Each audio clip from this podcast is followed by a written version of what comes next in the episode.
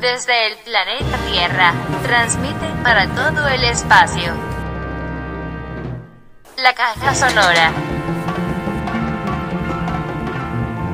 Palabras, pensamiento y resistencia.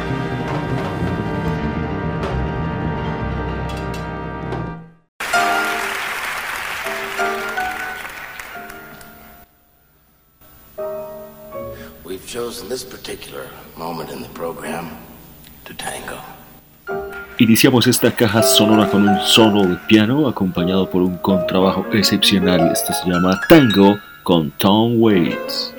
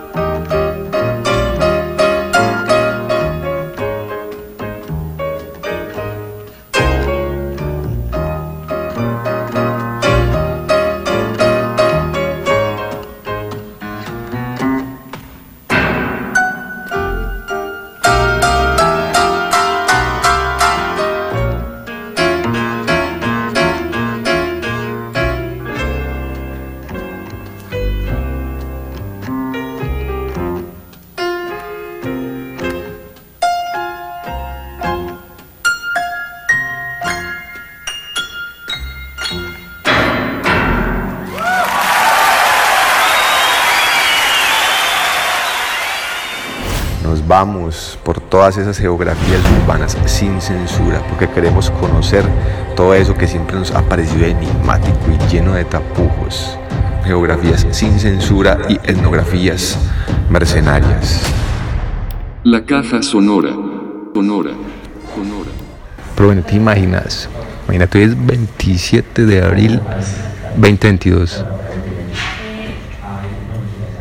A unos 364 días del 28 04 2021 y estamos aquí en una conversación con el Comité de Asuntos basados en violencia de género del Departamento de Antropología de la Universidad de Antioquia. Esto es el piso quinto, una sala de juntas en el edificio de extensión de la universidad. Consideremos esto una mismísima, una mismísima geografía del demonio. El espacio tiene un nombre que se llama de la palabra a la acción y vamos a hablar y empezar a hablar públicamente. Esto también tiene una transmisión escénico la Sociedad Colombiana de Antropología, la ACAN, y bueno, digamos que es una geografía del demonio y va empezar a hablar de este debate público y se suma la Caja Sonora, vamos a una transmisión en vivo.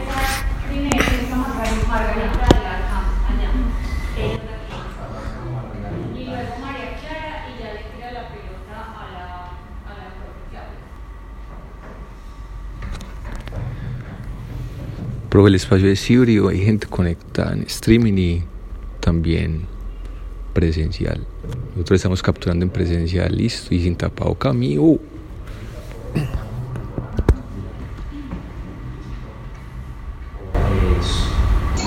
Hola, buenas tardes a todas y todos. Eh, bienvenidos a este evento eh, que hemos denominado el Silencio de Acción. Este es un espacio que hemos generado que hemos generado gracias a la alianza que hemos hecho con el Comité de Información dentro del Departamento de y también eh, eh, eh, y pues de Antropología de la de Antioquia para hacer un poco coordinar con nosotros en este espacio y realmente ustedes tengan breves palabras para poder introducir. ¿Me dicen que están usando los videos? están interpretando un poquito, eh, la señal un poquito complicada, pero Sí, porque estamos continúa. teniendo un problema técnico, me confirma. Dale, dale, puedes continuar, Margarita.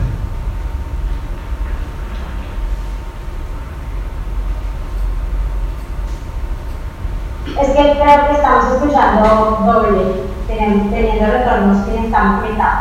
Yo soy Margarita Granados, quiero darle paso a mis compañeras. Que, eh, yo soy Margarita Granado, soy presidenta de la Asociación de Colombiana de Androfología y eh, creo que es fascinante poder conocer con ustedes que estamos trabajando pues, en las transformaciones del movimiento del colectivo para tener identidad de la antropología.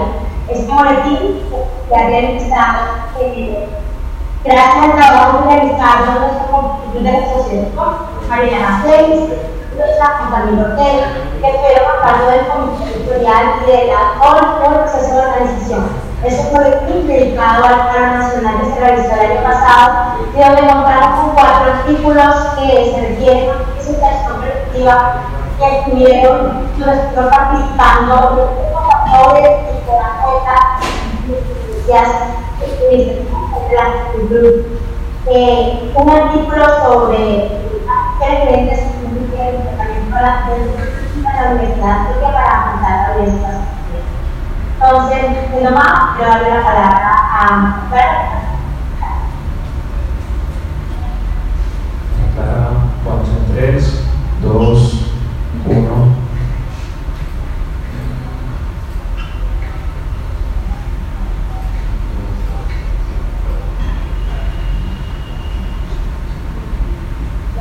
Está en el de con el Instituto de la Virtualidad de la Correspondencia de la Virtualidad. Agradezco la invitación de la CAN, de esta alianza estratégica que hemos sido Eh, como dijo Margarita, el espacio nació de una de conocer lo que ha el de de de del Departamento de Antropología a través de un escrito que fue publicado en el número 3 y de generar como unos vínculos y unas relaciones más profundas que necesitan civilizar los esfuerzos, pero también reconocer eh, cuáles han sido nuestros límites y nuestras necesidades y horizontes de transformación. Eh, el comité nació de un relacionamiento de estudiantes, egresadas, profesores y profesoras del Departamento de Antropología, eh, que reconocían de entrada la falta de formación de temas y del enfoque de género, y de ahí salieron eh, unos espacios de formación, entre ellos un con las compañeras que gustan, que, que, están aquí conversando y que nos estamos con, con nosotras. Eh, también con eh, la Facultad de Educación, en un espacio de encuentro para aprender también sobre temas de pedagogía y comité de de género, eh, para aprender sobre cómo comunicar sobre estos temas, reconociendo a nuestros instantes eh, también la necesidad imperiosa de generar incidencia, generar herramientas eh, que visibilicen estos temas más allá de la política y de la ética de cada de cada una. Eh, ¿Cuál es el encuentro de la antropología eh, en los temas de violencia de género? Creo que en el comité nos hemos dado profundas en las que se ha identificado que las violencias se conectan desde lo material y desde lo simbólico.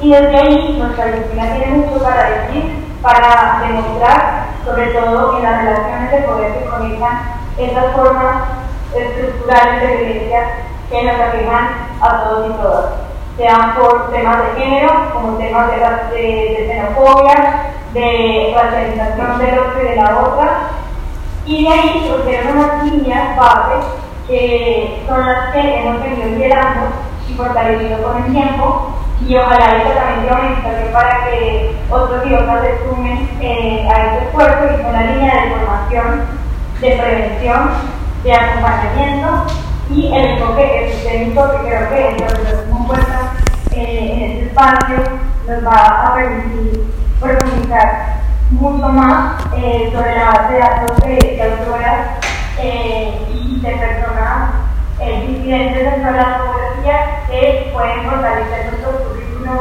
académicos y personales en estas trayectorias tan necesarias de visibilizar. Eh, una campaña específica eh, nos ha ayudado eh, a hacer esta transición de la victoria a la presencialidad, es demostrar que no todo vale, no todo vale en la virtualidad y en este momento no todo vale tampoco en la presencialidad. Ha sido un retorno muy difícil y creo que el comité tiene muchas, muchos retos a los cuales afrontar, pero este espacio es un comienzo importante para empezar a los temas de violencia de y incursionar también en otras alternativas que iluminen formas diferentes de eh, generar espacios seguros para todos y todas. Entonces, agradecer nuevamente y esperar que la palabra circule salgan eh, temas muy provechosos que desde el Departamento de Antropología pueda retomar y pueda transformar. Un abrazo y gracias nuevamente por estar acá, por conectarse y compartir con nosotros.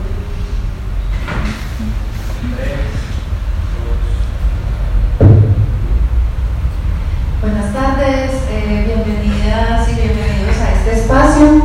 Estamos eh, muy felices de, estar eh, aquí en este conversatorio.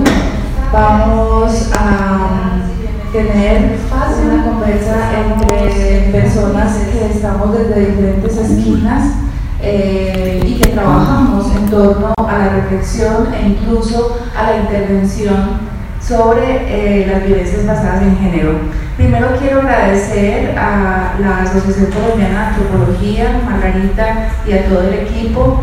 Eh, es un placer poder hacer estas eh, actividades conjuntas, es parte del trabajo gremial y del trabajo de construir una comunidad profesional que pueda pensarse y que pueda proponer mejores condiciones para, la, eh, el ejercicio profesional de la antropología y para un ejercicio profesional de la antropología seguro y pues con, todas las condiciones adecuadas.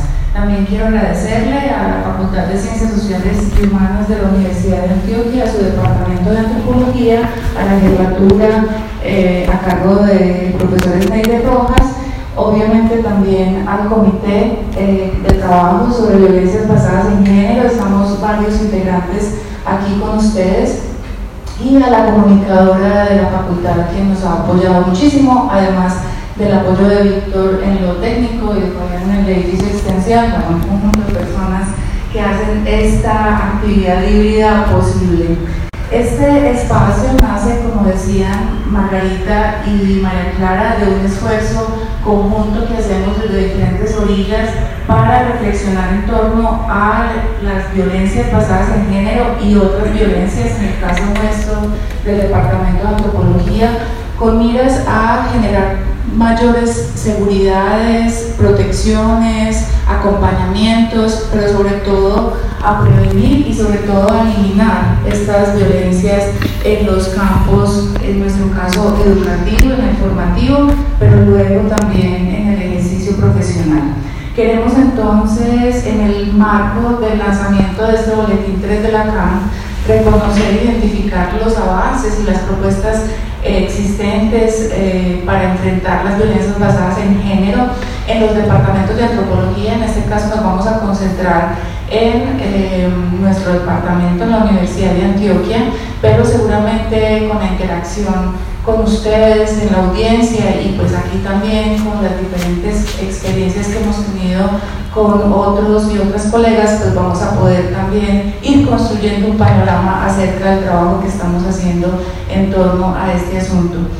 Finalmente queremos plantear retos para la prevención y atención de las violencias basadas en género en los departamentos de antropología, es decir, en el ámbito formativo, pero sobre todo, como decía antes, con miras a también ir perfilando eh, iniciativas, estrategias, herramientas. Eh, las, las, las, personas integrantes de la Parla nos van a contar más adelante al final de este espacio algunas de estas iniciativas para entregarle a la comunidad profesional de antropología herramientas y estrategias para hacer un ejercicio de nuestra profesión de una manera segura y, y, con toda la confianza y con toda la tranquilidad para no reproducir violencias basadas en género y otras violencias, no contribuir a esta reproducción y también tampoco sufrir estas violencias.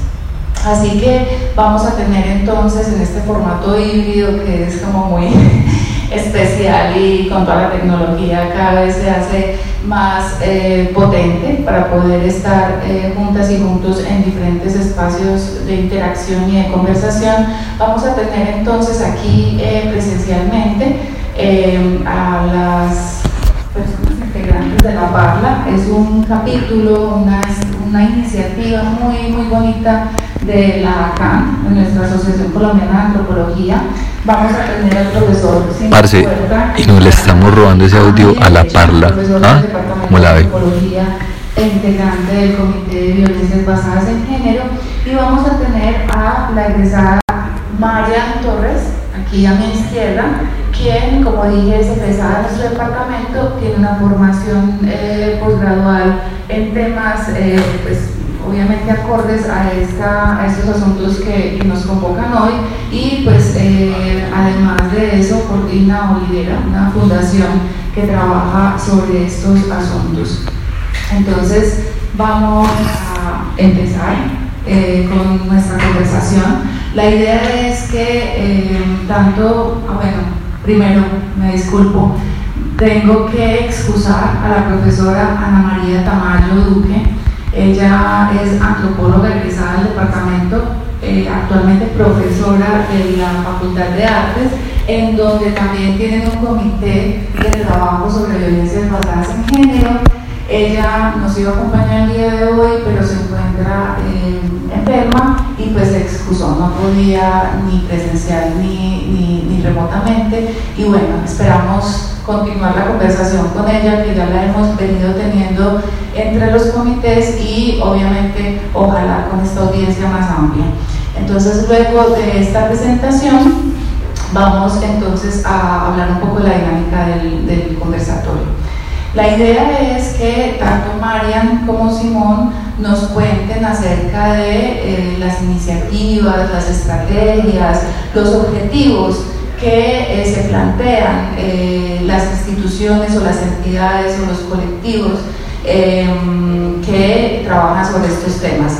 Y vamos luego a escuchar a las representantes de las que luchan que no las he presentado aún, es en una colectiva de la universidad o de la Universidad Nacional, seguramente ya tienen muchas eh, implicaciones por diferentes lugares. Ellas entiendo que están en el ámbito virtual, entonces me, perdonarán, pero esta hibridez a veces eh, me, hace olvidar algunas personas que tenemos eh, en el ámbito remoto. Ellas, ellas entonces también van a presentar eh, este, este, esta colectiva y la Comisión Feminista de Asuntos de Género en la Universidad Nacional. Entonces, bueno, después de estos eh, retornos de la presentación, les decía que entonces vamos a escuchar estas tres, eh, esos tres espacios de intervención, de acción sobre las violencias basadas en género por algunos 10 minutos cada, cada presentación y luego vamos entonces a hacer una ronda de preguntas del público presente, también estamos haciendo el seguimiento a la audiencia en redes y eh, luego hacia el final vamos a escuchar a las personas que están aquí de eh, La Parla para hablar un poco de cómo podemos ir recogiendo estas conversaciones, sistematizándolas, generando unos instrumentos y herramientas para la comunidad profesional de, la antropología. Así que entonces voy a darle la palabra. Ah, monstruo, estamos con la parla. Tal vez a las que luchan. Caja sonora y parla. Bienvenidos, compas. Bueno, entonces, por asuntos técnicos, vamos a iniciar entonces con el profesor Simón Puerta, si te parece, y eh, luego entonces seguiríamos con Marian y después vendrían las eh, compañeras de la, de la Muy buenas tardes a todas, para todos. Muchas gracias a Claudio por la presentación y a, la vacante y a la Universidad de Antioquia por este espacio. A mí me corresponde una, una labor muy honrosa y al mismo tiempo una gran responsabilidad que representar un comité muy diverso, que tiene un proceso de trabajo ya eh, que yo creo que es considerable. Em, eh, yo hago parte del grupo de profesores del Departamento de Antropología y eh, ingreso desde el inicio a lo que va a ser el de violencias pasadas en género y otras violencias, mm, que comienza en agosto del 2020 y lo llevamos a un momento formal de validación de parte del Consejo de de Ciencias Sociales y Humanas, pero que de hecho comenzamos a reunirnos incluso antes eh, bajo la urgencia de figurar estrategias y redes de apoyo para eh, intentar eh, incluso anticiparnos a ciertas situaciones que son claras en un contexto social que está en ebullición, ¿cierto? Inicialmente parece entonces una, una, una un momento determinado. precisamente ahora también quiero hablar de eso, de la, el reto de superar ese momento coyuntural y ser un comité más allá de ese momento que creo que lo, estamos intentando hacer con, con mucho esfuerzo. Mm, actualmente eh, el comité está compuesto por eh, la egresada eh, María Clara que ya nos hablaba, las estudiantes Andrea de los Ríos y Valeria Valencia, las profesoras Verónica Espinal, Claudia Puerta, acá a mi lado, y Natalia Restrepo, el profesor Snyder Rojas y yo. Mm, tenemos procesos muy distintos, experiencias de vida muy distintas, no solo de género, eh, sino en muchos sentidos también llegamos con intereses distintos, preocupaciones distintas y momentos de formación distintas en términos de género, pero coincidimos desde el principio en una necesidad de formación, ¿cierto? Como comité incluso para poder eh, cumplir una función pertinente, ¿cierto? en un contexto diverso. Entonces el comité también se aparece como una urgencia de parte de un grupo de personas interesadas. Eh, digamos que el, comité no tiene unas características coercitivas, no funciona por unas funciones asignadas, en realidad nos reunimos, eh, yo diría que inicialmente por empatía y sensibilidad y la idea es buscar llenar de conceptos y de intenciones ya ligadas a la institucionalidad que nos convoca ese, ese marco. Mm, la, la profesora Claudia lo mencionaba, eh, también eh, María Clara, que hablaba virtualmente, y es que hay una eh, intención, digamos, triple del comité. En primer lugar, apoyar esos procesos existentes en el departamento ligados a las violencias de género u otras violencias, porque el comité busca corresponder también a esa justicia de otras formas si bien se le da un reconocimiento particular a, la violencia de género, mm, prevenir eh, aquellas que no han sucedido y eliminar definitivamente esta situación como pues unidad regulativa que esperamos que deje de ser precisamente. Mm, nos constituimos como red eh, y rápidamente nos damos cuenta de que no hay algo así como un objetivo específico o una línea de trabajo única para abordar este fenómeno. Estamos ante un fenómeno de violencia estructural y eso tiene implicaciones también entonces en las maneras de abordarlo. De ahí que el comité, como, como ya, ya María ha señalado, eh, elabora ejes de trabajo, eh, donde eh, convergimos, también establecemos unos espacios diferenciados de, de, discusión, y son cuatro ejes que se han ido también transformando con el tiempo en función de lo que hemos ido encontrando más, más pertinente de las discusiones que hemos tenido. son los ejes de formación, sensibilización o prevención, como, como lo llamaba María, acompañamiento y reflexión o un eje epistémico también, como, como ella lo señalaba. Rápidamente quisiera pasar por ellos. El eje de formación que constituimos aparece inicialmente ligado a esa urgencia interna como comité recién creado de formarnos y estar a la altura, eh, por lo menos mínimamente de, de, entender unas situaciones eh, sociales de nuestro contexto y digamos de un momento histórico donde ya aparecen no completamente naturales. Entonces hay una necesidad de formación de parte del grupo, pero también de empezar a generar unas dinámicas, eh, ojalá cada vez más constantes, eh, para toda la comunidad académica. Por supuesto, el departamento creo que se expande por la propia naturaleza de la universidad, afortunadamente, a ciertos eventos, ciertos espacios de confluencia, donde se generan entonces eh, discusiones abiertas, a veces muy difíciles al respecto. El eje de sensibilización eh, o de prevención también, como, como, lo llamamos, mm, busca diseñar estrategias informativas, eh, digamos, de apoyo en, en, el establecimiento de la claridad sobre rutas, situaciones de violencia, cómo nombrarlas, y también de eh, anticiparnos a que haya una comunidad eh, universitaria de alguna manera preparada para, para eso.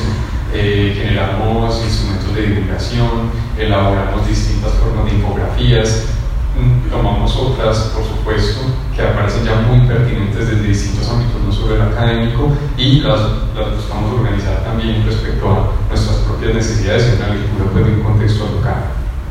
Un eje de acompañamiento, el, el, el que yo creo que coincidiremos como comité que ha sido el más difícil de, de llevar, porque efectivamente implica eh, identificar esos casos existentes y hacer un acompañamiento que sea oportuno, respetuoso, que sea coherente con una búsqueda de no eh, revictimización y que eh, a la vez que es respetuosa y debe seguir las notas institucionales, también busca hacerles pedir Sí, pues, pues, incluso hemos logrado identificar esas complejidades de la misma universidad a la hora de eh, enfrentarse a estas experiencias, a estas situaciones, y entonces también hay una búsqueda y un anhelo de retroalimentación que ojalá mejore ese, ese, ese carácter ojalá más activo ya de la institucionalidad en estas situaciones.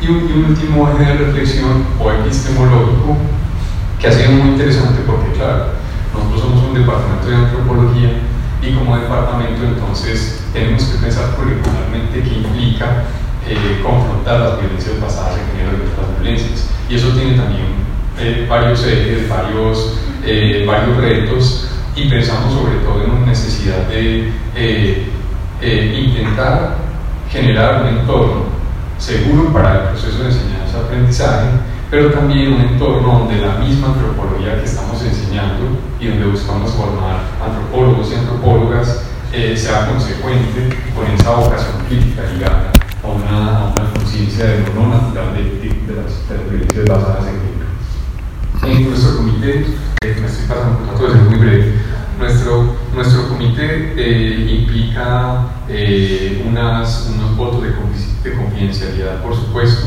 Eh, nos reunimos semanalmente, en lo posible, dentro de, de, nuestras funciones según nuestras situaciones, ¿cierto? Mm, es un voto de confidencialidad donde se busca hacer un, un, un, uso adecuado de la información. De hecho, para este acompañamiento no participamos todas las personas del comité, sino que eh, hacemos una asignación que permita eh, eh, una confidencialidad de la información. ¿no? Nunca participamos completamente. Mm, nos reunimos y elaboramos un relato donde todo el tiempo entendemos que las tareas van cambiando. De hecho, comenzamos en la virtualidad y eso ha tenido unas implicaciones ahora que retornamos a un momento semipresencial, sino totalmente ya presencial, y eso tiene también implicaciones en cómo pensar nuestros propios eh, procesos. Tomamos decisiones de manera jerárquica, eh, nos concebimos como, como un cuerpo eh, sin cabeza, digamos. eso ha sido, yo creo que un gran logro del departamento, porque entonces no, es, no estamos en función de un liderazgo institucional, de una jefatura, por ejemplo, sino que desde la misma jefatura se propone un relato que no dependa de esa clase de figuras. Creo que eso ha sido bastante importante, nos ha permitido una especie de coralidad eh, en, el, discurso y, la, en la reflexión que hemos eh, establecido. El comité está abierto todo el tiempo a, nuevos integrantes.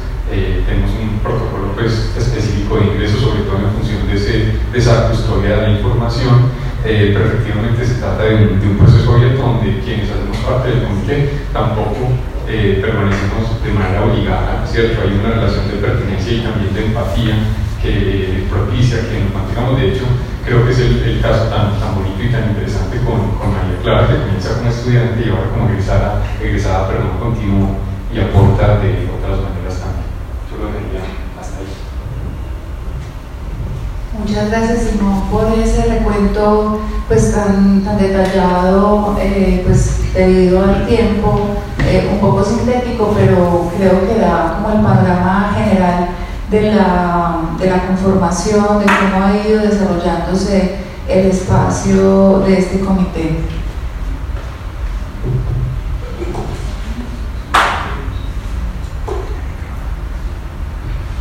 Entonces vamos a escuchar a Ana Torres, quien nos va a hablar de la experiencia tanto de ella personal como con los colectivos con los que ha ido configurando también ese ejercicio profesional.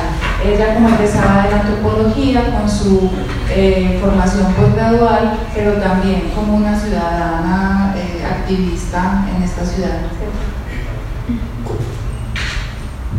Buenas tardes. Bueno, eh, yo soy Marian, soy egresada del Departamento de Antropología de la Universidad de Antioquia y llevo aproximadamente 10 años trabajando por la prevención de violencias de género, especialmente de violencias sexuales en Medellín.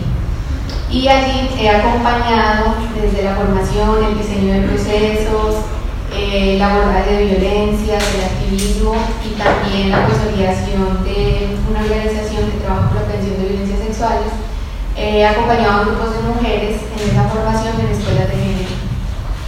Eh, el acompañamiento ha sido especialmente con mujeres jóvenes, aunque también pues allí llegan eh, grupos de, de, niñas también que buscan este acompañamiento. Y allí el, el, el, enfoque, el diseño que se ha realizado ha sido basado en, la comprensión de las violencias de género como esa manera de mostrar que, que las violencias sexuales sostienen al patriarcado como ese sistema de poder.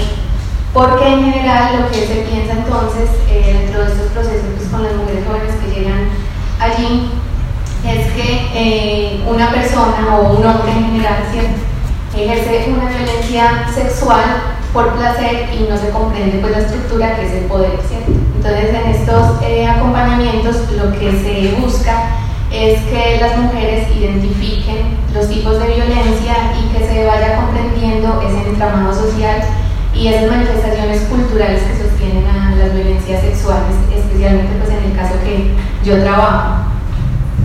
Allí, perdón, en estos procesos entonces encontramos que en general los tipos de violencias sexuales no se, no voy a dirigir acá porque también me está quedando como que no capaz de mirar.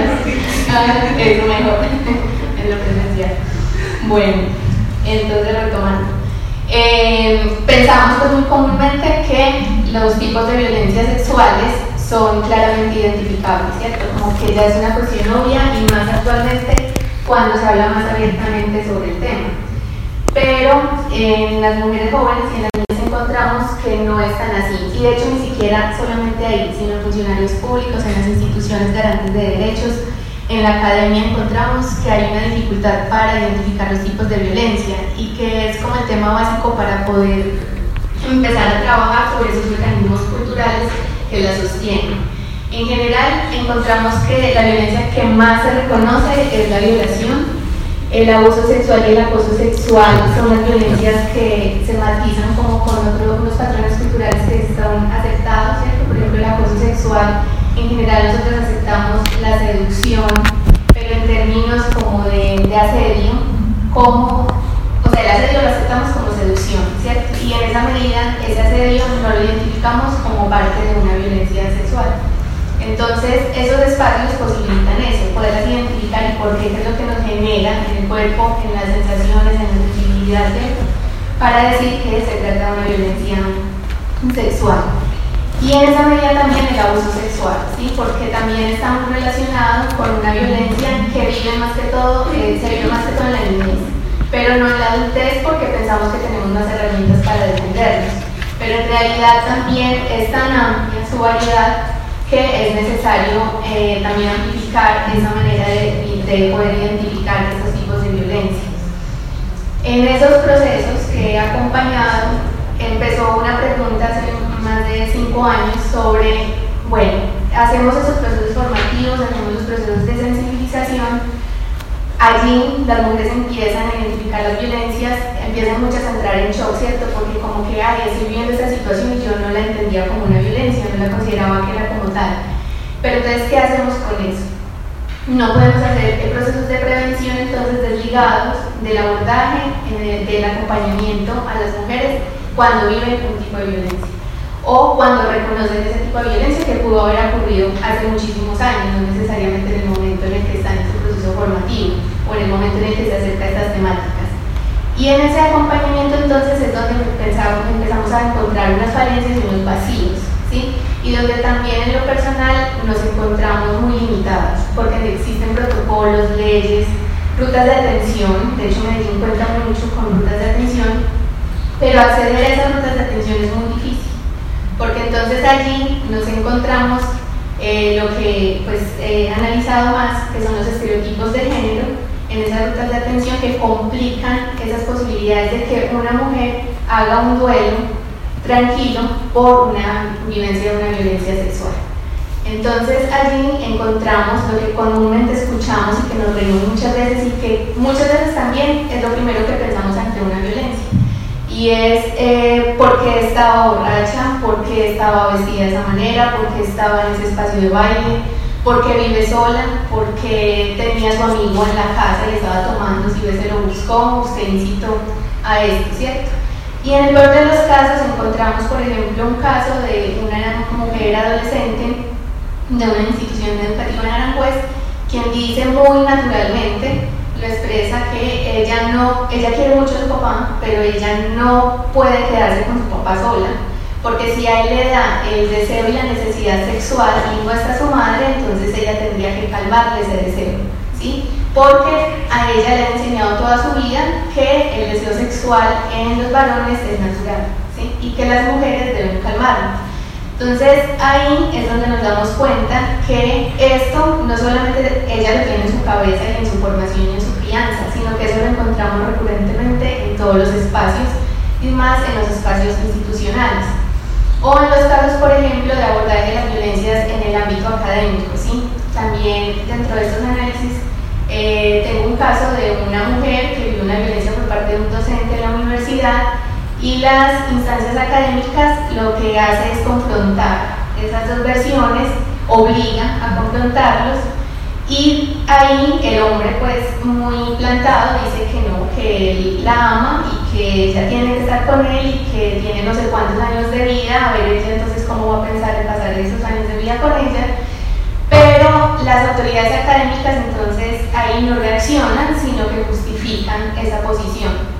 Entonces ella queda suelta, ¿cierto? Entonces todos esos aspectos que a modo de chiste los nombramos o que se nos vienen a la cabeza cuando escuchamos una, la situación de una violencia sexual son los que más impiden que una mujer pueda poder hacer un, que pueda hacer un proceso de reparación, de sanación, de duelo, que le posibilite zafarse ya de esa violencia. Porque además pensamos que cuando una mujer vive una violencia sexual, y de hecho también pues en el caso de los niños y los hombres pues, que se atreven también pues, a, denunciar, pensamos que eso debe quedar como una marca. ¿sí? Y de hecho hasta vemos que muchas veces que cuando una mujer cuenta un caso de violencia sexual es como si tuviera una enfermedad contagiosa, ¿sí? como que claramente se aparta. Entonces, en esa medida pensamos, claro, la violencia sexual va a marcar de por vida a esa persona, no va a poder zafarse de allí. ¿sí? Socialmente, todo lo que se construye alrededor, ahí podemos ver pues, más claramente esos estereotipos. Y eso es lo que busca finalmente el patriarcado, ¿cierto? Porque si la violencia sexual sostiene el patriarcado, pues busca que entonces quien está en esa posición de sumisión, pues no salga de esa posición de sumisión. Entonces, ¿qué tenemos que hacer en esos espacios organizativos, comunitarios, de la de las iniciativas de los comités de la academia, como continuar repensándonos esas, esa manera como se presenta el poder en términos de género, poder comprender desde dónde se sigue fortaleciendo esa sumisión y cuáles son esos mecanismos culturales que seguimos reproduciendo para que esto suceda, ¿sí? Y para que también podamos tener como más cuidado frente a esa figura de la víctima, para precisamente no revictimizar, ¿sí? porque eh, lo que sucede también allí es que incitamos a denunciar, incitamos a hablar, no solamente una denuncia jurídica, sino social, porque de hecho también es lo que más se, se lleva a cabo por la dificultad tan fuerte que hay de poner una denuncia pues, eh, judicial. Eh, la primera reacción que tenemos cuando alguien nos cuenta que está pasando por una violencia sexual es vaya, renuncie, pero entonces no conocemos esos dispositivos que se van moviendo allí en esa ruta, esas dificultades que se presentan, donde la mujer muchas veces queda pues, mucho más destruida que la misma violencia sexual, que lo que la misma violencia sexual produce. Y quien escucha entonces muchas veces se va también hacia ese lugar de esa reproducción de esas manifestaciones culturales, pero eh, no se cuestiona todo ese entramado y qué es lo que hay ahí y hasta dónde es posible contar, a quién hay que contar, ¿sí? Eh, dónde hay que repetir el relato y más cuando se vuelven unos relatos mediáticos también, cómo podemos cuidar a quien está tratando de salir de esa situación que no es individual sino que es colectiva. bueno, para terminar, eh, la propuesta entonces de estos procesos pues, formativos, sean organizativos, comunitarios, es también eh, podernos ocupar eh, actualmente de algo que se está moviendo mucho en la ciudad de Medellín y es que está teniendo mucha fuerza el movimiento social de mujeres, ¿cierto? Pero entonces, ¿qué pasa con las mujeres jóvenes que entran ahí? ¿Y qué pasa en esa interacción con las mujeres más adultas? ¿Y cómo son esas miradas que se tienen frente a los feminismos? cómo son esas medidas que se tienen frente a otras identidades de género, otras orientaciones sexuales. Porque si bien mi enfoque ha sido trabajar con las mujeres como colectivo y como identidad, pues también está ahí ese otro llamado que hace parte del tema de género, ¿cierto? Que son esos otros eh, grupos que es necesario pues abordarlos de una manera global, entendiendo el género como esa construcción cultural, ¿cierto? Que enfatizan esa desigualdad. Entonces, en estos momentos pienso que es muy importante desde la antropología poder poner el foco también en qué está pasando con las mujeres universitarias jóvenes que se están movilizando cada vez más, que cada vez más les duele todo esto y que además eh, buscan evidenciarlo más, ¿cierto? extender más como esa información para que le llegue a otras mujeres de los sectores más periféricos, para que cada vez pues como que se unan más mujeres, pero hay una discusión fuerte entre eh, ese movimiento juvenil y las mujeres de antaño, ¿cierto? Que son las que han iniciado ese movimiento en la ciudad. Entonces, como que en esa mirada del abordaje de las violencias, del trabajo con colectivos de mujeres de otras orientaciones de género eh, y orientaciones sexuales, perdón, identidades de género, se abre un espectro de que para cerrar, tengo entonces qué hacer con esa figura de víctima, ¿cierto? Cómo trabajar esa categoría. ¿Qué pasa con el movimiento de mujeres jóvenes en la ciudad y esa relación intergeneracional? ¿Qué pasa también con otras variables y otras categorías como clase, educación, eh, etnia, ¿cierto? Que también se encuentran en la ciudad. Y si nos estamos extendiendo también a trabajar con las mujeres rurales desde la identificación de las violencias, porque claro, trabajamos muchísimo el género, pero quizás esa cuestión de las violencias es como la que más temor cuesta tocar porque pues mueve muchas filas, ¿cierto? Y desde ahí quizás es importante poder tener muy sobre la mesa esa relación de la dialéctica, desde la antropología y la praxis, para que podamos también ser empáticos, ¿no? En este trabajo que finalmente pues está todo el tiempo presente en la manera como nos relacionamos y en la cotidianidad. Muchas gracias Marian por, pues, por estas reflexiones que nos compartes, además de estas experiencias y trayectoria. Obviamente nos pones allí como algunas preguntas que, que podemos eh, abordar más adelante en esta conversación. Ahora vamos entonces a dar la entrada a las integrantes de la colectiva Las que luchan, eh, que están en la plataforma virtual. Bueno, entonces ellas van a comenzar a contar eh, su experiencia y también seguramente a dar puntadas a estas cuestiones que estamos tratando.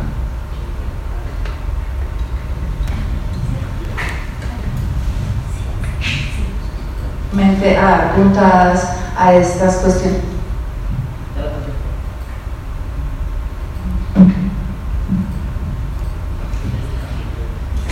Mente a dar puntadas a estas cuestiones.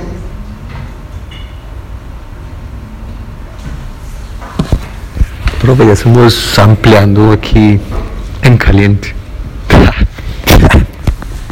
Hola, oye.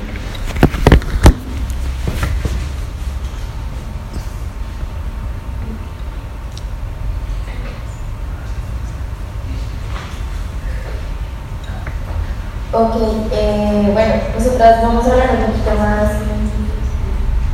eh, eh, como.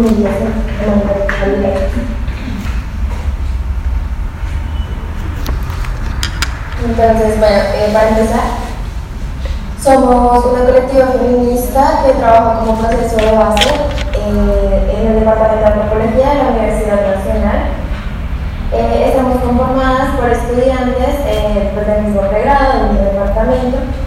Eh, no somos una colectiva institucional, somos autónomas y hacemos cosas autogestionadas.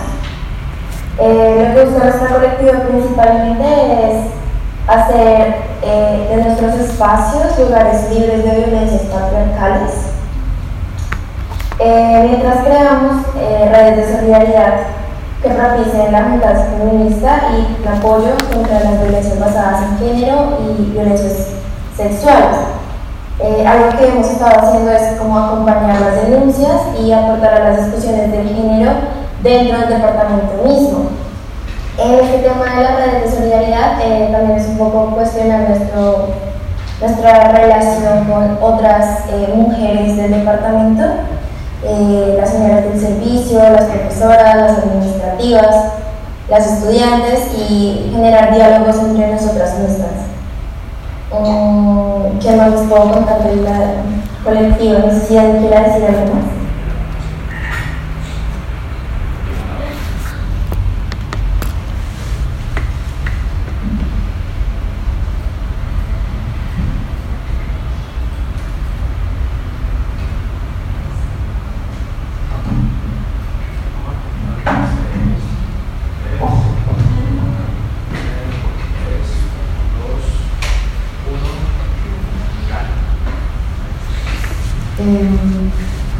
pues esperábamos que nos contaran un poquito más acerca de las acciones que han emprendido, un poco más el detalle del análisis que ustedes eh, tienen acerca de esas, esos informes, por ejemplo, que ustedes eh, llevaron a cabo y la respuesta institucional y si se han modificado o no algunas estructuras, em, rutas, procesos al interior de la Universidad Nacional que puedan ser parte de las lecciones aprendidas que queremos compartir e intercambiar. Tal vez Katy quiera desarrollar un poquito más esto, pues la idea es que nos cuenten eh, esa experiencia, la, la, compartan aquí, porque de allí pues la idea es poder ir retomando eh, obviamente lo que funciona y pues eh, identificar aquellos retos frente a los cuales debemos seguir trabajando.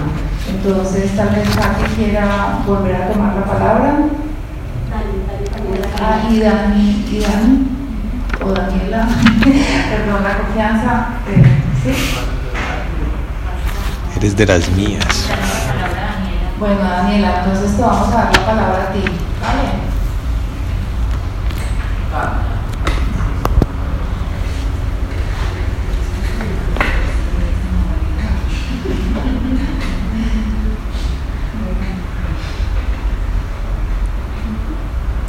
Brutal esa experiencia, ¿no? La primera vez como en la caverna de Platón, Parse, en 2022, ¿sí o no?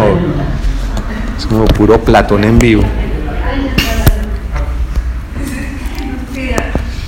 Daniela, eh, decíamos que pues, eh, por lo que entendemos y por lo que ha salido mediatizado y por la lectura que hicimos incluso en el comité de, creo que las tres, eh, los tres informes que ustedes produjeron, pues nos gustaría conocer después de esos informes y a raíz de ese proceso que ustedes llevan a cabo y de lo que siguen haciendo por lo que Katy estaba contando, si ustedes notan o valoran algunas modificaciones o cambios en las estructuras universitarias, en la ruta de acción frente a esa denuncia. Pero una chimba, lo que estamos escuchando es un sampleo en caliente. Qué descubrimiento, ¿no? Wow. compartir algunas lecciones aprendidas, eh, identificar algunos retos sobre los cuales debemos trabajar y seguir trabajando desde los departamentos de antropología en las diferentes universidades del país. Estamos montando sobre el plano sonoro, ¿sabías eso?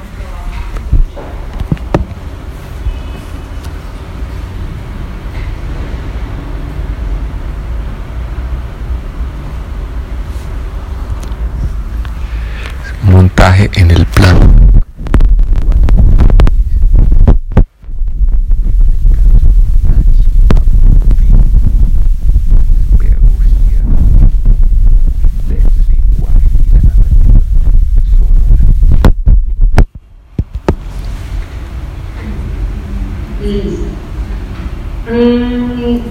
Pues sí, sí, me gustaría, no sé si nos chat me escriben, si me están escuchando.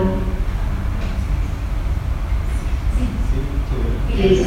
Pues voy a decir, realmente es una pregunta muy amplia. Eh, sí, como que digamos que son preparadas específicamente para las preguntas, pero ya que hablan de eso, lo que hemos visto es que eh, el departamento y en diferentes procesos y no hemos visto cambios positivos, por decirlo así, respecto a la institucionalidad o al manejo institucional de la violencia. Realmente hemos visto la exacerbación, por decirlo así, la eh, falta de, de, la posición de la universidad, de, la inteligencia, de la prontitud para atender esas problemáticas. Eh, también la postura de ignorar a las colectivas que denuncian, de ignorar a las mujeres denunciantes, a los estudiantes en general que quieren poner desde, desde los pues, institucionales, institucionales, que hemos visto más exacerbado eso, como los de poder. Callar su voz, matizarlas, pues, lograr como la tanjante, la tangente, la universidad, bueno, la rectoría, la. Eh, eso hemos visto por ese lado, pero también en el entorno ya más social, más entre las facultades, entre los estudiantes, hemos visto que, y mucho antes del informe, me parece que la consecuencia también y en las nacional o social entre las estudiantes de poner ese tema más en las clases, en cuestionar más. Ah, perdón. no ya. Eh, de cuestionar más eh, las clases, los, cómo se vive, cómo se vive la relación con todo yo mucho más enfoque dentro de la universidad. Estamos recordando, por ejemplo, como dentro departamento de las instituciones era bastante enfocada hacia nuestra universidad y por los estudiantes hacer parte de la tecnología. Más o menos en 2017, 2016, las denuncias en, los eh, eso es como popularismo en el pasillo, y se trataba en sí, bueno, en privada, o en institución todo lo sabe, entonces era bastante difícil en la mesa exposición. Ya desde 2018 de consejos que para sacar esa información a la luz, ¿sí? como tomarse el espacio, pues en la facultad, ya sea con un usuario, con papeles, con algún mensaje, con flyers, con pósters, eh, también hacer eventos, charlas, talleres, calcular muchos profesores de la universidad en otros de la universidad. Eh, y ya después de los informes iban procesos de denuncias públicas, que se han hecho muchas más denuncias públicas. Eh, el tema está muy consolidado dentro del ya eso es otro cambio muy positivo. se hizo pasada, en la mesa de entonces, creo que por ahora eh, del país van a seguir profundizando eso más.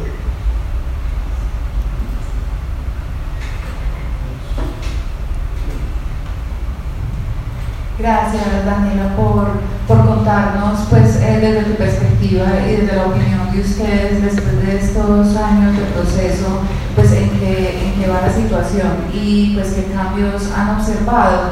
Em, yo quisiera entonces em, dar la palabra pues al público, sé que hay algunos comentarios, nos saludan en las redes, pero no sé si hay preguntas específicas, si alguien tiene la audiencia eh, de YouTube y de las otras redes alguna pregunta, por favor eh, vaya escribiéndola y por lo pronto eh, quisiera entonces, tenemos un, rato para interactuar con el público también aquí presente.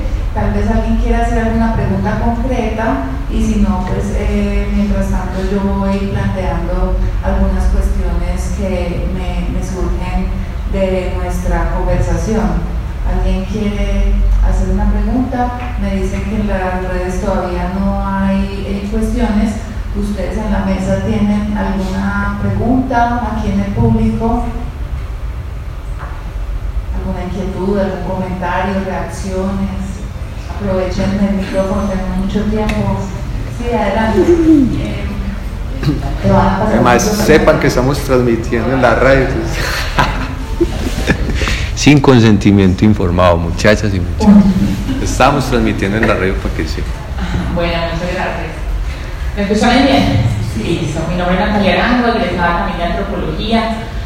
Bueno, pues me parece muy importante lo que están haciendo. Realmente eh, admiro la valentía de enfrentar esta situación eh, y también contarles un poquito como sobre un trabajo que hicimos el año pasado de investigación con especialidades feministas, una colectiva de Bogotá.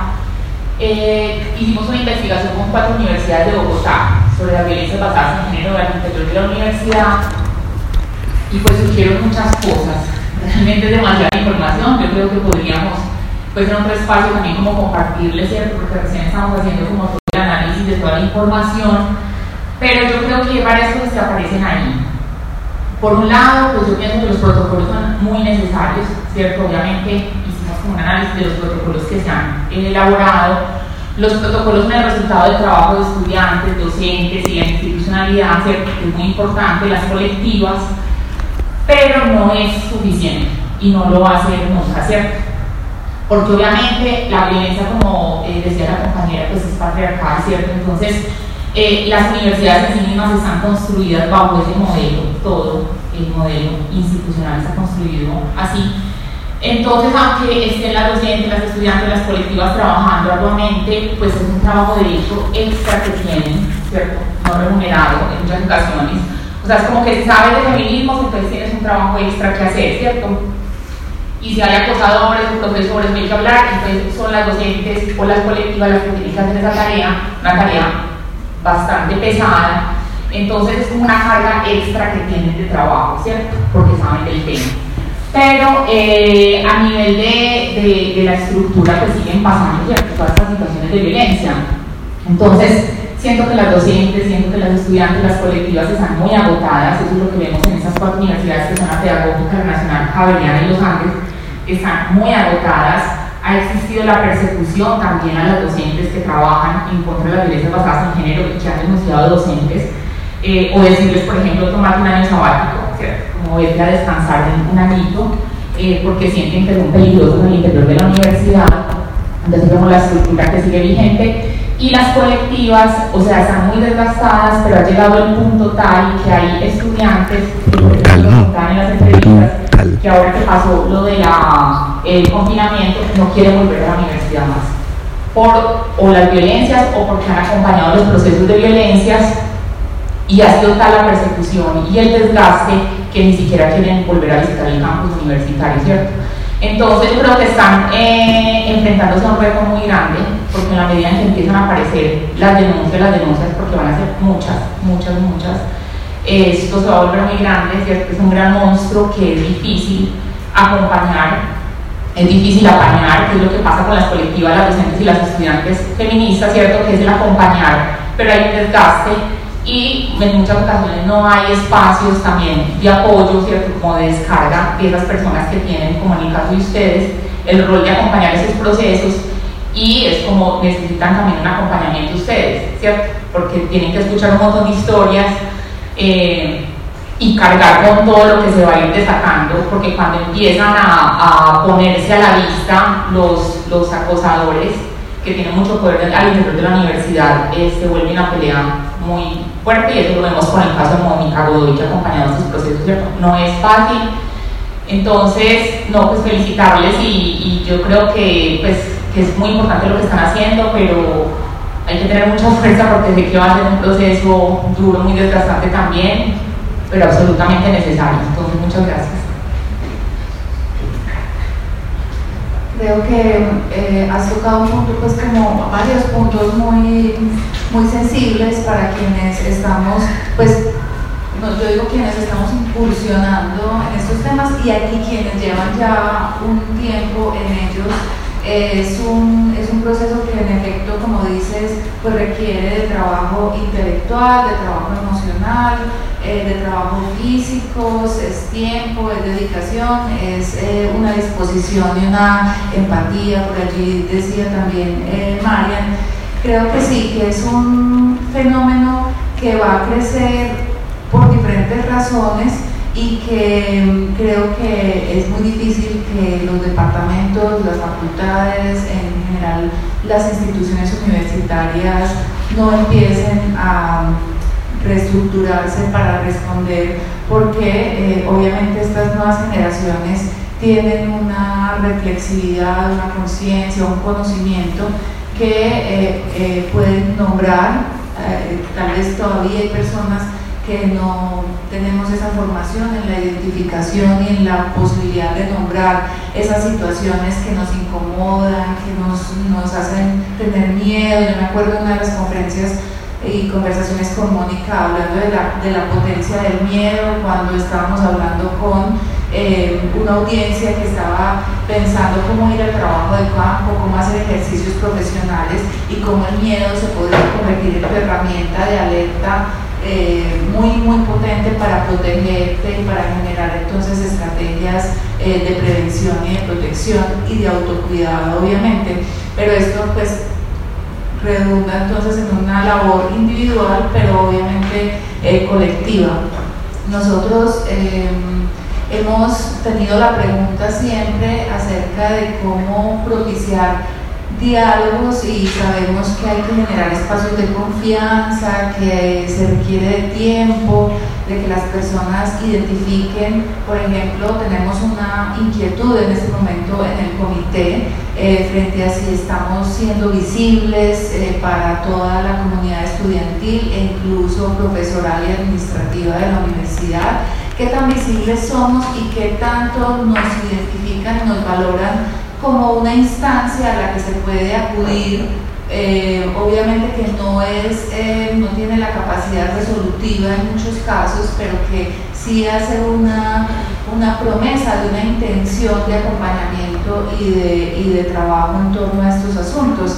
Y eso mm, quiero preguntárselos en, en, esta audiencia frente a cómo eh, una instancia como la nuestra, que tiene esa característica que no es del todo institucionalizada, pero que tiene o que se imbrica en la ruta institucional, queremos imbricarnos allí, pero al mismo tiempo eh, queremos tener integrantes de las diferentes instancias o estamentos, como los llamamos en la universidad, pero entonces no logramos, o parece que no nos ven todavía, o que no nos identifican como una instancia confiable, tal vez, o que tenga algún tipo de eficacia, podría ser entonces, como preguntarles qué estrategias podemos generar para ampliar los diálogos, para visibilizar estas iniciativas, para que las personas se comprometan y se dispongan a involucrarse en estas iniciativas. Todo eso se trata de un ejercicio político muy, muy, muy demandante, como dices tú.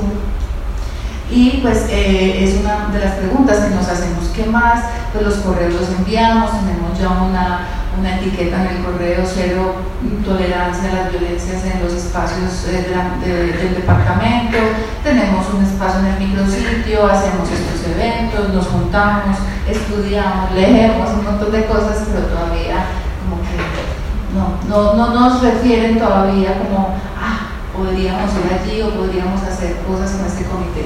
Y quienes tienen la experiencia de espacios, y ya parece que hay preguntas en el, en chat del las redes, eh, ¿qué, tienen para decir sobre esto? ¿Qué nos sirve para la conversación que la Parla nos va a, propiciar ahorita acerca de esa caja de herramientas o de esas eh, posibles rutas que podamos sistematizar en torno a qué hacer y cómo hacerlo y quiénes participar allí? Desde, desde el canal de YouTube ah, se plantea la siguiente pregunta a la mesa, está muy dirigida a la parte de la Universidad creo que la vamos a plantear para que la podamos resolver si se puede en el espacio y luego Katy pide la palabra al otro lado de nuestra pantalla. Eh, agradecemos la participación de las personas que están a través de los canales. Jamie Rubio pregunta, hace un hilo de preguntas que todas están concatenadas. Eh, en primera instancia dice, quiero saber si el departamento se ha activado algún tipo de canal de denuncia anónimo, si se han capacitado los docentes en temas de abordaje de situaciones de violencia de género, si hay algún adelanto académico que hayan compartido a las directivas de la universidad, es decir, más allá de las discusiones que está teniendo el comité, si se está pensando en algún tipo de ruta o entregable de dichas discusiones, cómo se pueden unir estudiantes o egresados, supongo, pues a este comité, y le gustaría que hubiesen presentado al resto de personas de la mesa, es porque ya mismo van a tomar la palabra. Eh, y bueno, felicita los avances de este comité de sus temas. Entonces, de ahí, luego dar la palabra a que espera al otro lado. Vale, entonces, Simón, ¿quieres dar algunas respuestas? Muchas gracias por las preguntas, si son, si son muy relevantes. De hecho, eh, efectivamente creo que va quedando algo claro eh, en la mesa respecto al Comité de Antropología y es que hay unas condiciones específicas del espacio muy distintas, por ejemplo, a lo que nos contaba eh, Maya o a las particularidades de una colectiva, y es que sí hay una relación mm, simbiótica necesaria y en tensión con la institucionalidad, no es inmediatamente un, un querer únicamente político, sino que sí está articulado a, a, los procesos universitarios. Ahora, eh, se han hecho muchas cosas y aspiramos a hacer muchas más. Yo señalaría solo algunas en función de, de las preguntas tratando de abordar algo. Nos preocupan muchos frentes distintos que componen eh, las violencias basadas en género en el departamento. Nos preocupa mucho el tema del trabajo de campo y entonces hay una necesidad de pensar protocolos coherentes, acompañados además de constantes momentos distintos con la comunidad eh, universitaria en función de que las cosas funcionen bien. Eh, esto como parte de un anhelo más, eh, más amplio sobre un, un, ambiente seguro para los procesos de enseñanza y aprendizaje, porque en últimas, desde luego, esto, esto se parte como de ejercicios dentro del departamento de antropología.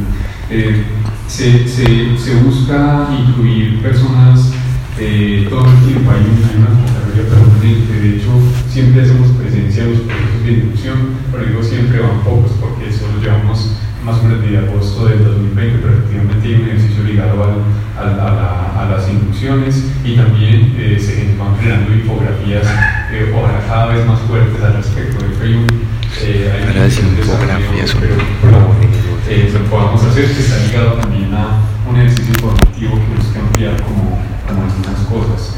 Mm, hay unas búsquedas de incidencia que no podemos pensarlas de manera aislada, porque el comité no existe de manera aislada. Eh, la Facultad de Ciencias de las Redes Humanas tiene otros, otros planos de trabajo de este tema, como, como es por ejemplo el Centro de Estudios de Género. De hecho, hemos tenido asesoría eh, con el centro y no buscamos reemplazarlo, así como no podemos ser un reemplazo de una colectiva y las funciones más que pueden tener, sino que se trata de establecer vínculos y ver cómo desde este plano se puede trabajar. Así, por ejemplo, eh, hemos participado y esperamos que sea un proceso muy interesante con lo que está haciendo la profesora Sara Fernández de la inclusión de una política de género en planificación institucional. Hay una búsqueda, una intención de eh, incidir, ¿cierto? desde, desde la, la práctica eh, como tal.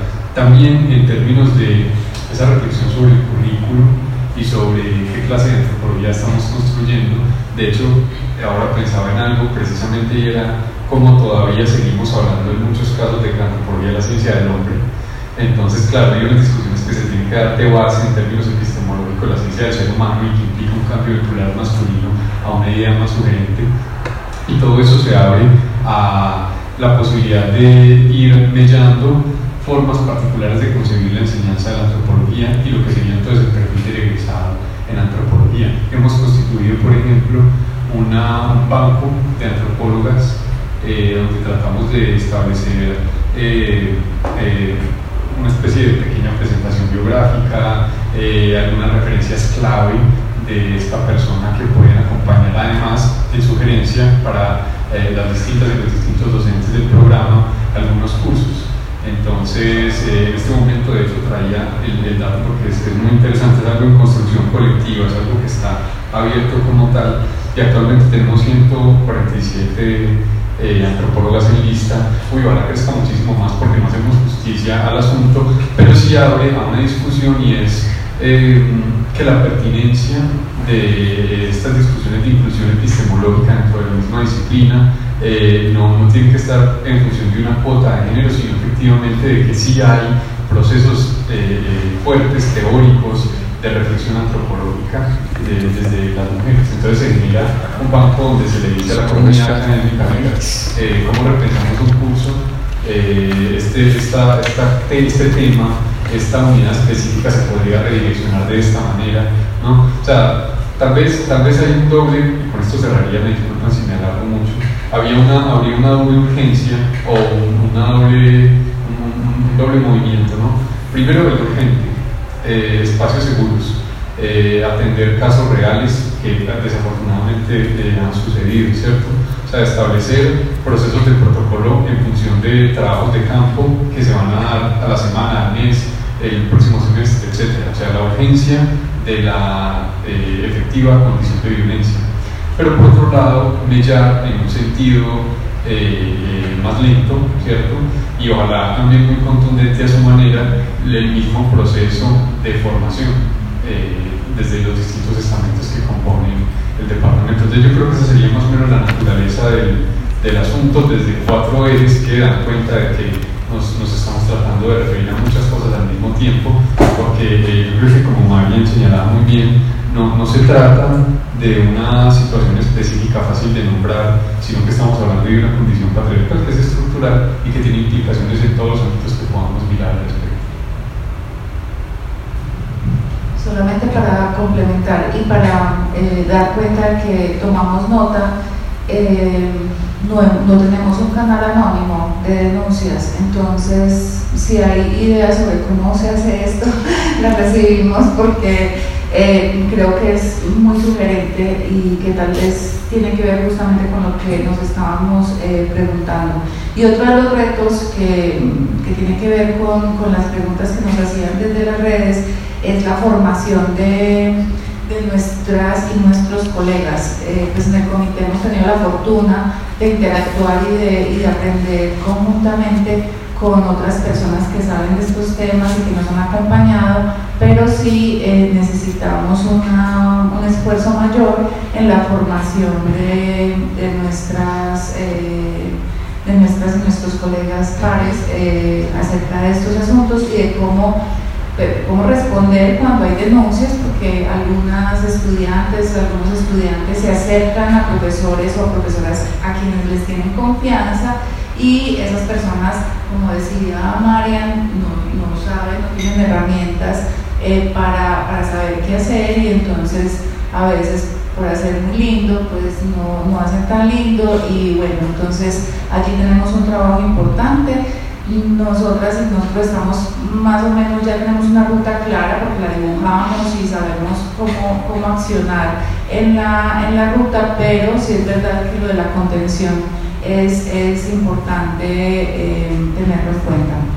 Entonces hay una palabra allí de Katy que pedía en la, en, en la sala virtual y eh, luego entonces daríamos eh, entrada a las personas que están aquí en la mesa, entonces voy a aprovechar la interpelación para presentarlas, Angie, eh, Alejandra y Sergio, y entiendo que está Isis por allí, eh, de la Parla. La Parla es una iniciativa de la Asociación Colombiana de Antropología, la ACAM, que es nuestra aliada en este evento. Entonces, qué poder. Adelante. Mucho gusto, la Parla.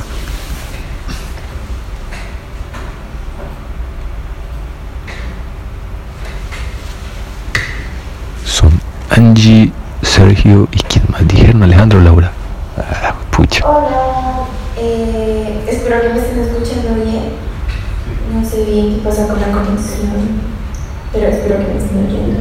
Sí, te estamos escuchando. Eh, bueno, yo me voy a referir un poco a la pregunta anterior que tuvimos, eh, que hicieron allá en el mismo sitio. Eh, y que va un poco hacia nuestro trabajo como colectiva, que creo que es fundamental preguntarnos esto.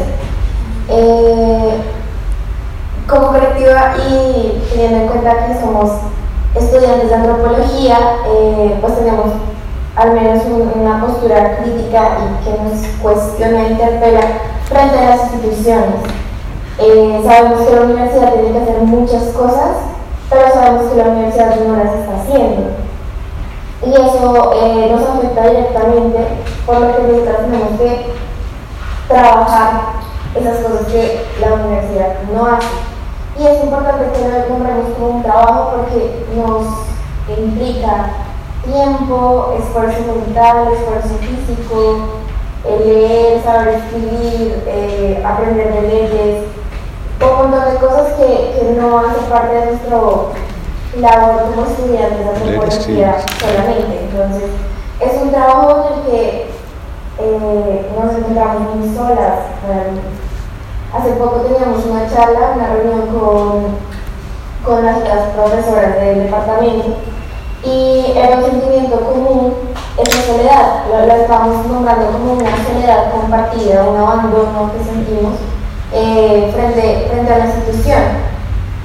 Eh, nos preguntamos un poco cómo podemos eh, actuar teniendo en cuenta que la institución, la sociedad, los medios de comunicación eh, y todos estos sistemas están bajo un sistema enorme, una estructura enorme que es el patriarcado y que hace que nuestro trabajo sea más difícil de poder realizar.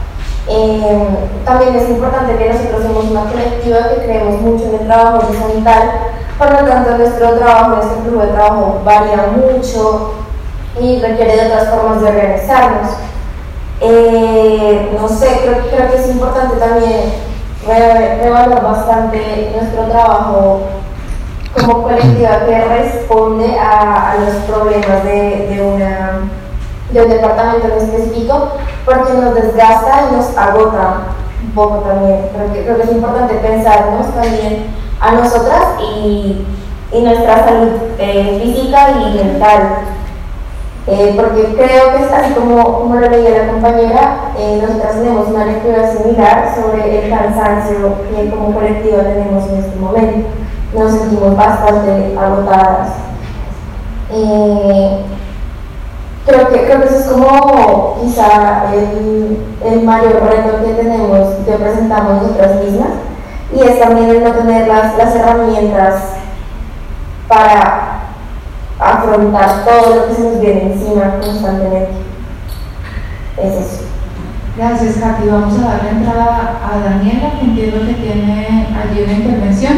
Y rápidamente entonces vamos a cerrar el espacio con eh, la conversación y la iniciativa que nos quieren compartir desde la página. Adelante, Daniela.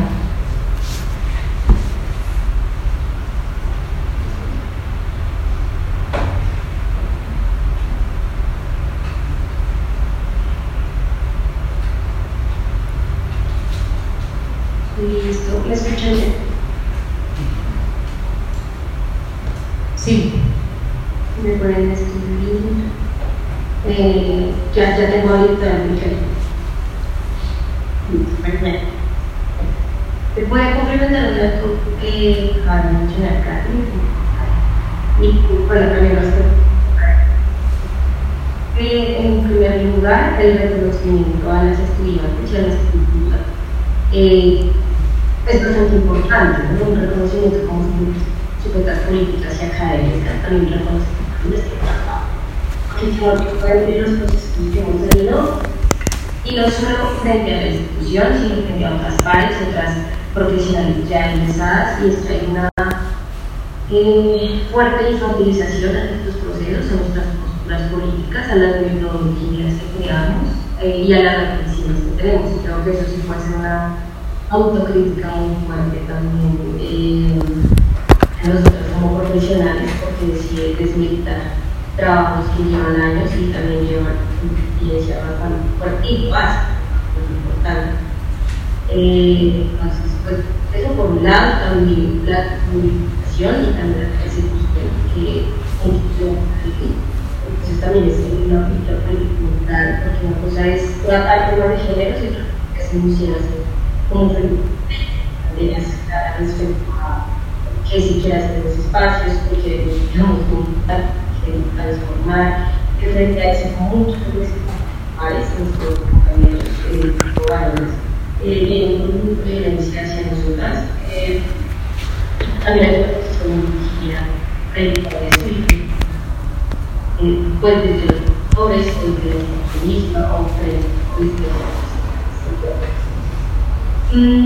como ahí nos vamos quitando en las general considero que las las estudiantes eh, trabajamos en, pues, alrededor de estos temas y no se tiene un apoyo digamos lo que es nuestro sumo de información que son útiles para nuestro trabajo como cooperativas ¿sí? entonces desde la funcionalidad dos eh, hay una posibilidad.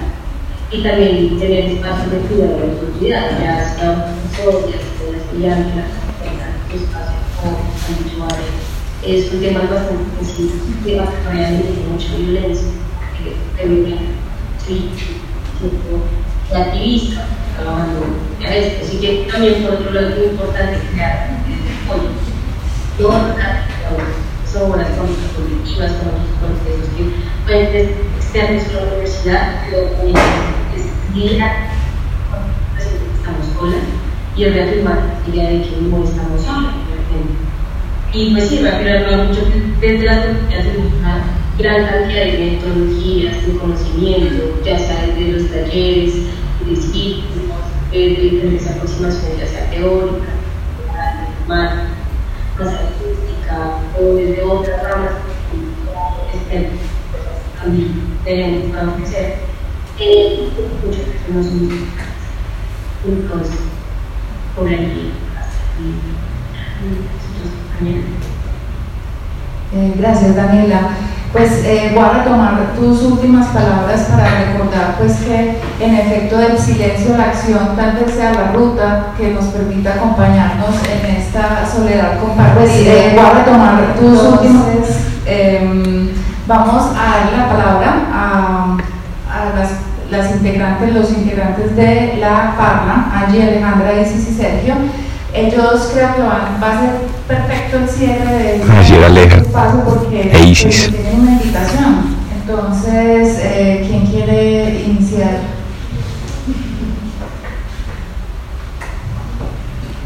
Bueno, buenas tardes.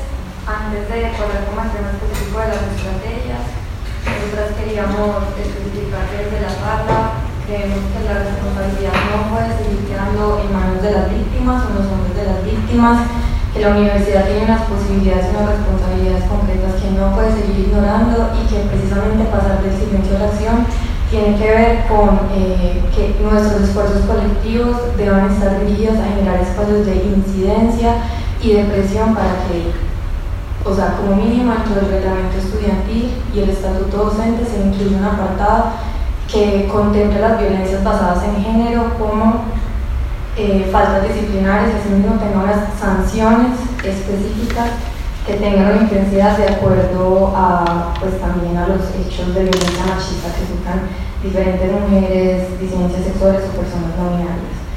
Eh, esto porque aunque hagamos protocolos que revisemos y queden muy bien hechos, que son muy importantes, estrategias que desde hace tiempo venimos pensando las mujeres como supervivencia, que también son muy importantes, pues mientras no haya un respaldo disciplinar, pues simplemente se van a quedar cortos, como señalaba también la compañera, y eh, la universidad no puede seguir ignorando la responsabilidad que tiene frente a esto.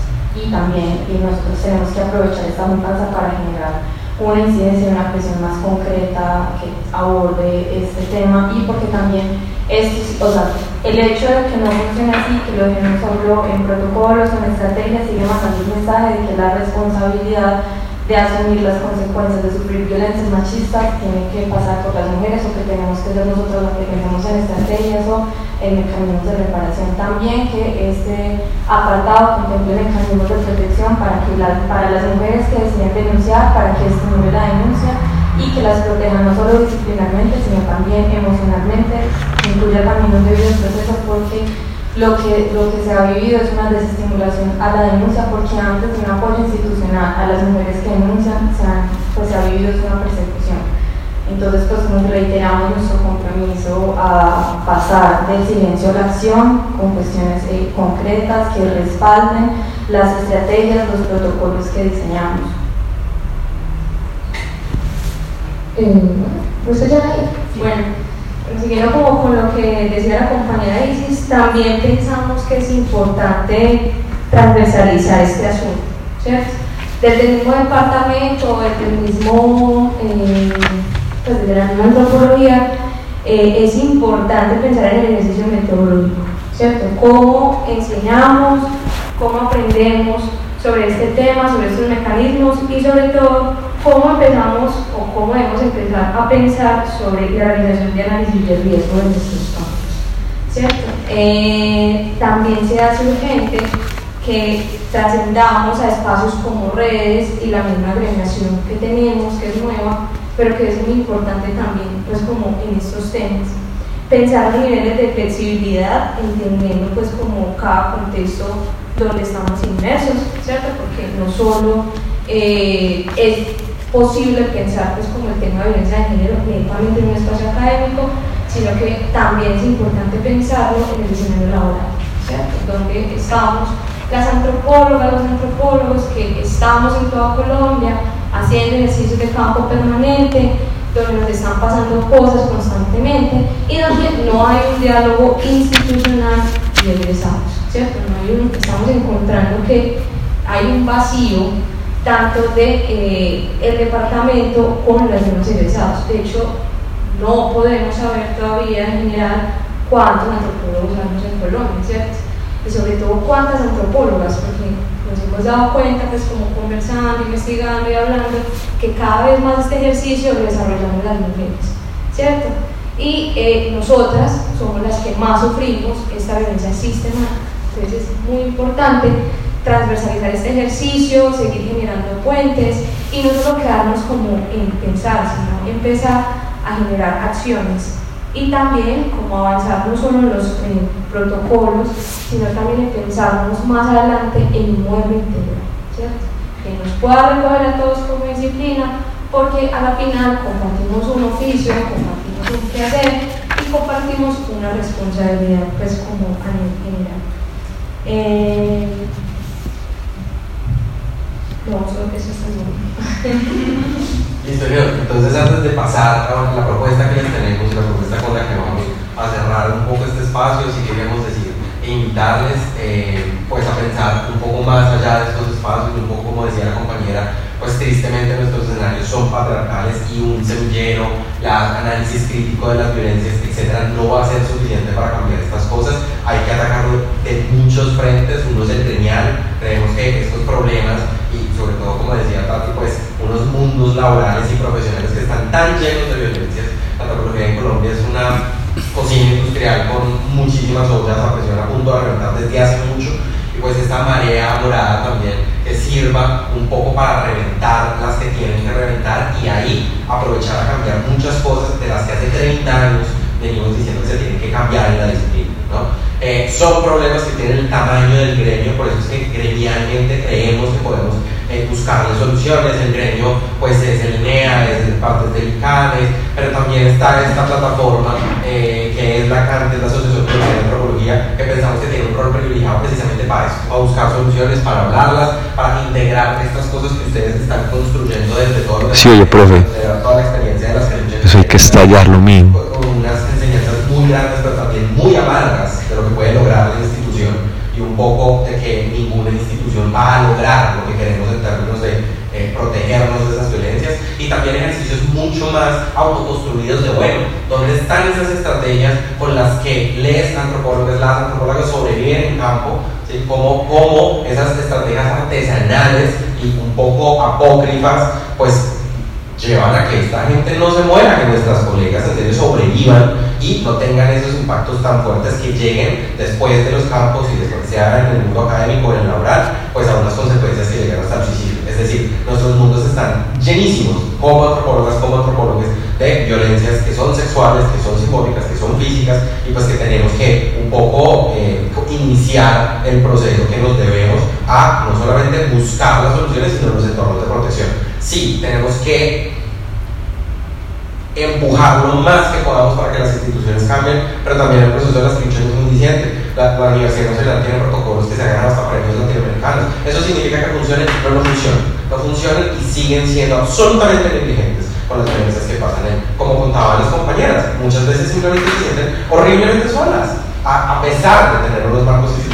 Entonces tenemos que trascender los marcos institucionales. Hay muchos sectores en donde podemos iniciar estos trabajos y uno de estos sectores pues es precisamente la Asociación Colombiana, la red de los departamentos, eh, para ciertos usos pues varios de esos focos gremiales que la invitación es pues pongámonos a trabajar en este sentido, pongámonos a pensar y a vernos en el espejo, a ver pues qué es lo que estamos haciendo, qué violencias tenemos, no solamente estamos transversalizadas, sino que ejercemos y recibimos en estos mundos y pues en ese espacio eh, es donde surge también una propuesta que queremos hacer. No vale, eh, nos sobra, pues repetir que este espacio también está en el marco de un lanzamiento pues bastante importante, un espacio de experimentación y de reflexión que son los boletines internos de la Asociación Colombiana, que pueden ser eh, pues unas mesas de trabajo espectaculares para precisamente estos temas y que pues nada, la asociación es nueva, todavía requiere mucho trabajo, pero es el lugar en donde pues podamos dar estas discusiones y que no se quedan solamente en uno o dos departamentos universitarios, sino logren llegar a mundos más allá de la academia.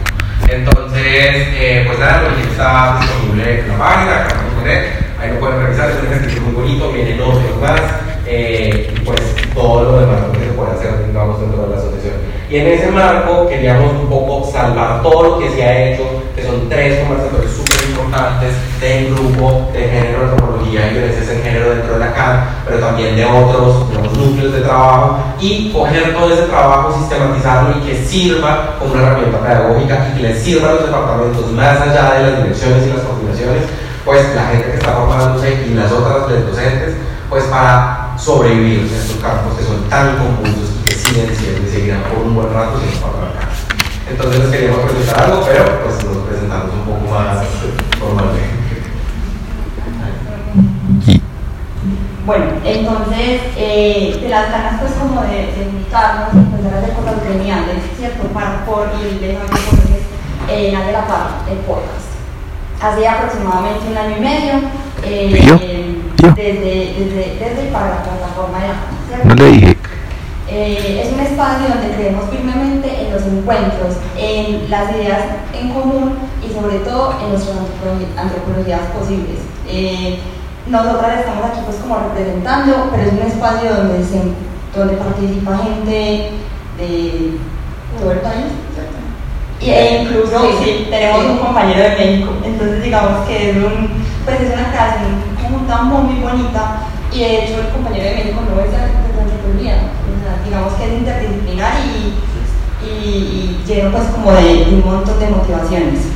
Eh, queremos agradecer el espacio en este evento y reiteramos nuestra presencia aquí la necesidad de ejecutar, como decía la compañera, ejecutar eh, estas estrategias que se están formando y estando desde las academias, desde las colectivas y demás, no solo en el ámbito académico, sino en el laboral, para que ya como esa brecha y esa distancia que hay entre estos dos ámbitos, pues deje de un poco más, eh, tan grande, pues digamos un poco más estrecha. Eh, porque estas violencias, el acoso y los riesgos siguen siendo sistemáticos y se presentan todavía hoy, a pesar de todas las acciones en estos dos campos, de manera sintética. Bueno, a continuación eh, les presentaremos como eh, una pequeña propuesta o algo que hemos venido trabajando. eh, de hecho, pues, aprovecho para invitarlos a que escuchen nuestro podcast en Spotify, Anchor, nos buscan. Eh, hace aproximadamente algunos meses del año pasado hemos venido trabajando este tema y hace poco lanzamos una triada eh, hablando pues como todo este tema de violencias y no solo violencias sino también estrategias y cómo las colegas han venido pues como reaccionando o han venido sobreviviendo en campo pues vamos a mostrarles como algo y bueno espero que sea una buena invitación para que lo escuchen una buena provocación Claro que vamos a escuchar la parla. Y desde la caja sonora, parce, retransmitiendo para el universo. Qué chimba, ¿no? Bueno, que, eh, aprovechamos para lanzarlo, digamos que no hemos hecho oficial pues esto, pero en aras a sistematizar todo esto que les dijimos, pues queremos en serio construir esa cajilla, esa caja de herramientas, vamos a iniciar un proceso dentro de la CAN que invitadísimas a participar eh, sobre pues estas estrategias, ¿no? este, este otro frente en el cual tenemos que trabajar para estas multiplicidades de violencias que nos caen, eh, que son las estrategias que podemos emprender, las estrategias que pueden ser muy básicas, muy tips de conducta, hasta cosas mucho más gremiales, mucho más de, de colaboración entre colegas. Eh, queremos trabajarlas para producir esos insumos. ¿no? Entonces la invitación queda pues próximamente en nuestras redes sociales, las de acá. Eh, pues vamos a lanzar un poco esta convocatoria de estrategias, de lo que a ustedes les ha servido para sobrevivir en campo, de esos eh, tips grandes, gigantes o pequeños que eh, tenemos un poco para, como, para sobrevivir, para poder ejercer y les vamos a mostrar un poquito lo que digo Tati, como una super cuña chiquita eh, de lo que fue el programa y lo que significan pues esta de, de estrategias que siempre hablamos. Entonces, no, pues muchas gracias por el espacio. Pues aprovechamos para despedirnos eh, luego de la transmisión de, este pequeño, eh, de esta pequeña muestra, pues nos despedimos de toda la audiencia y esperamos encontrarnos muy pronto alrededor de estas temáticas que son de verdad vitales. Sí, eh, esto hace parte de, de nuestra existencia. Así que mil gracias por la presencia, por la participación y vamos a ver entonces eh, el material. Gracias. Claro que sí, aquí retransmitimos todas estas experiencias de la revolución molecular, haciendo revoluciones moleculares. Que viva. Eso se va, mi profe, sample, mezcle, chao, chao. Thelonious Monk canta John Henrys en camino donde va. La caja sonora. Sonora. Sonora. Screaming next to beaming. Was thumping, suddenly and then they got into something. Oscar played the mean sax, Mr. Byers blew a mean axe. Funk was thumping, suddenly in Walkford, and then the joint started jumping. Every hip really up, but soon hit town. Taking that note, nobody wrote, putting it down.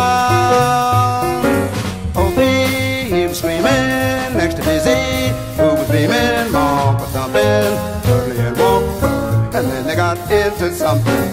But oh,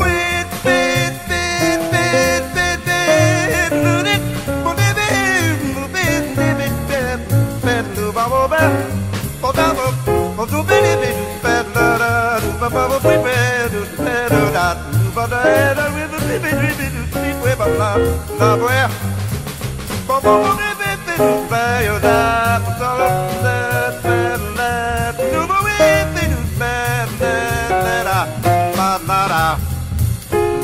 I have it off. Live it over it, bobble it. Don't ever leave, leave it, never.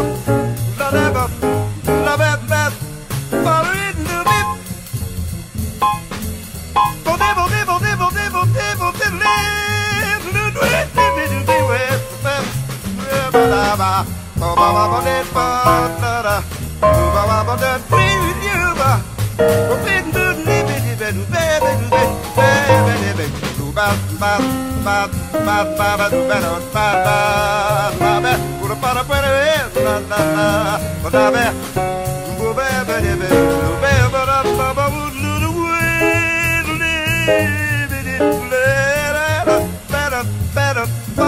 da da.